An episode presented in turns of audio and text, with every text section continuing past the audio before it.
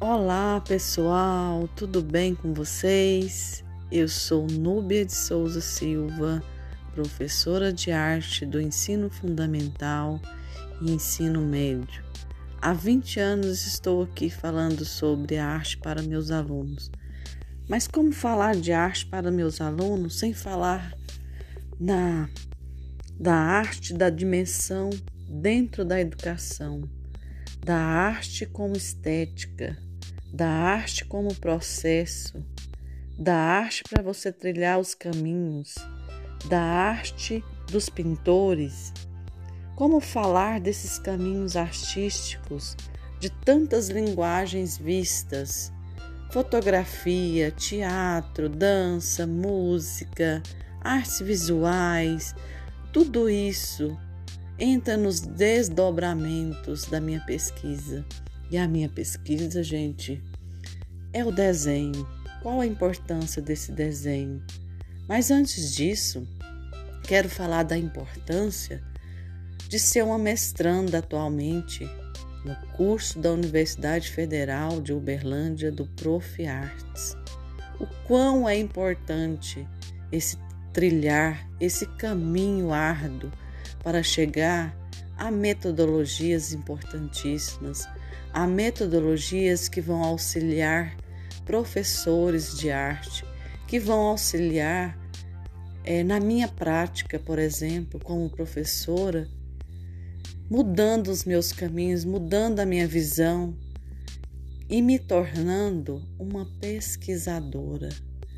Diante disso, cito aqui um, te, um artigo do professor Gustavo Cunha de Araújo, onde ele aborda a arte estética na educação, onde ele fala na dimensão epistemológica e fala com propriedade.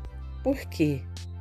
Porque ele fala dessa dimensão na educação usando a estética, o quão é importante a estética trabalhada na arte. E tem vários autores que concordam com essa temática, que concordam com esse caminho. Marx e Engels, Paresion, Vygotsky, a arte segundo Duarte,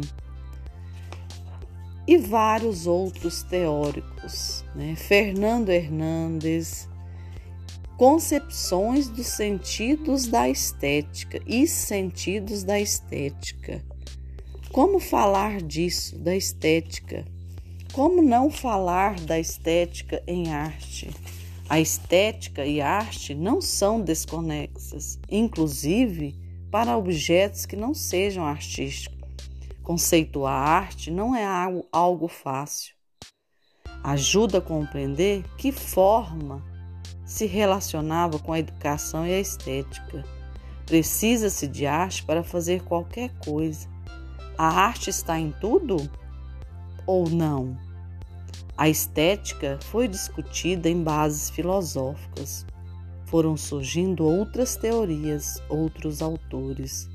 Como vai ser esse aluno? Como vai ser meu aluno? Como vai ser o seu aluno? Já pensaram nisso? Muita responsa, né? Como produzir nas aulas de desenhos sem experiência estética? Como é isso? Vamos pensar um pouco? Como enriquecer essas aulas sem falar em estética? O professor de arte ter esse olhar sensível para o aluno? Quando? Como? Onde?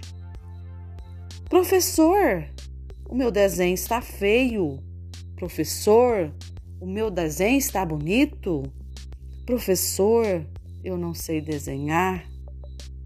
Professor, como é o processo de criatividade? Eu não tenho criatividade. Professor, eu não tenho dom artístico. Então, percebemos experiências diversificadas, culturas diversificadas. É um fazer artístico enriquecedor e ao mesmo tempo empobrecedor. Temos que ter um olhar diferenciado. Qual foi o contato seu com a arte? Qual foi o contato do professor com a arte? Qual foi o contato de meus alunos com a arte? Qual é o contato com a arte? Sabemos ou não sabemos? Trazemos experiências? Isso faz parte, falando em experiência, de uma colonialidade, decolonial, uma pedagogia decolonial, uma educação antirracista, uma educação que vai falar interculturalmente no Brasil. O que que vai procurar saber com relação a essa educação que vem trazendo um modelo clássico, que vem ainda enraizado do pragmatismo neoclássico. Influências decolonial, intercultural, histórica, raciais, afro-brasileiras, africanas, principais conceitos que fundamentam essas reflexões. O que tem a ver modernidade, colonialidade, potencial crítico, produção?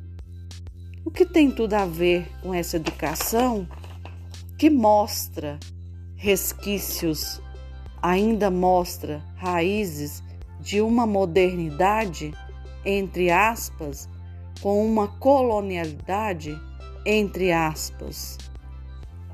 Vamos pensar, vamos refletir.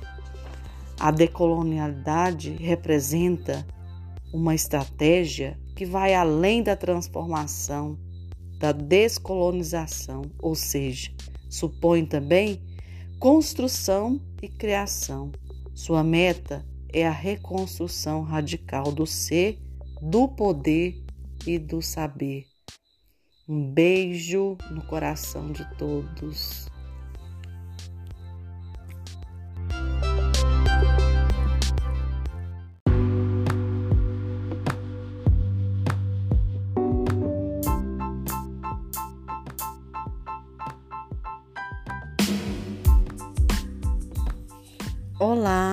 Eu sou a Núbia, atualmente ministro aulas de arte há 20 anos.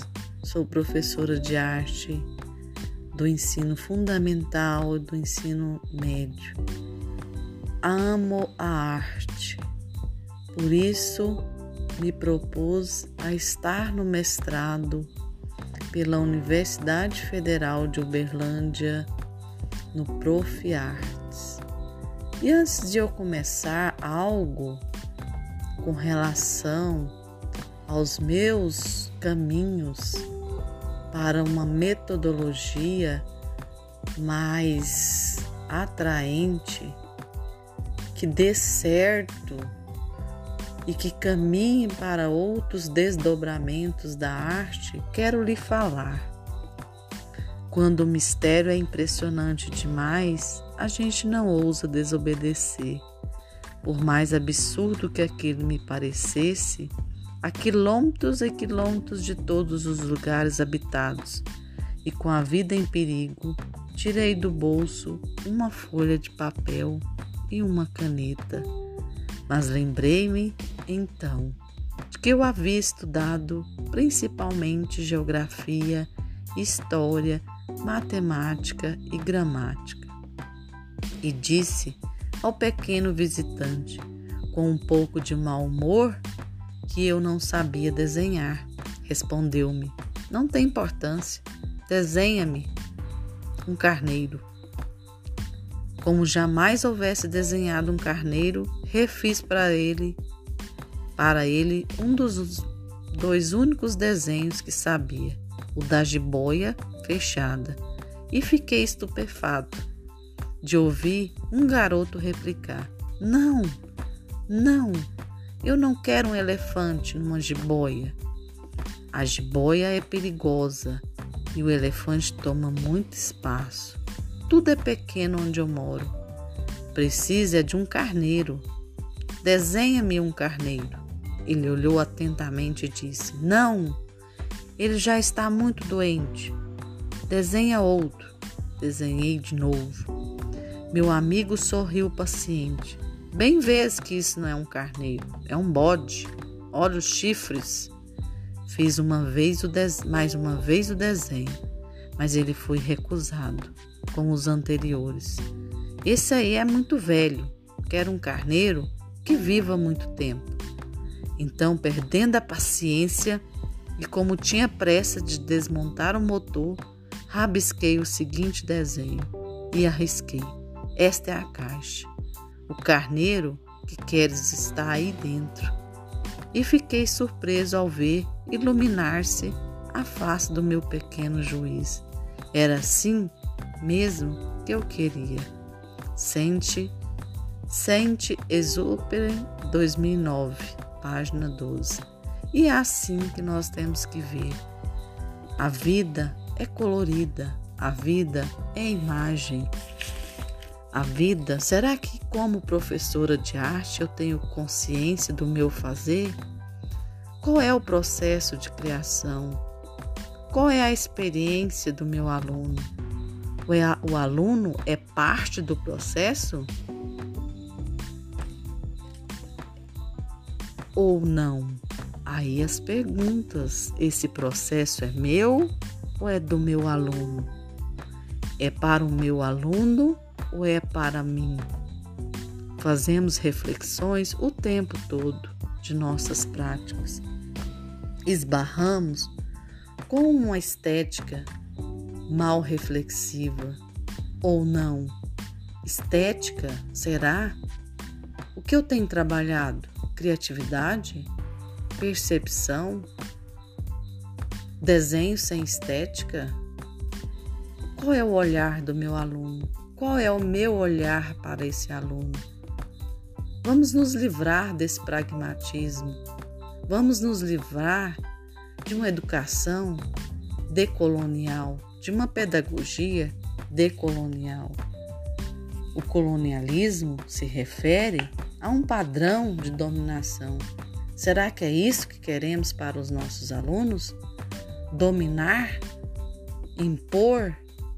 impor uma arte que está dentro de si, impor uma criatividade que está dentro de si, vamos pensar mais nisso, vamos refletir mais nisso. Arte, criatividade, percepção, amor.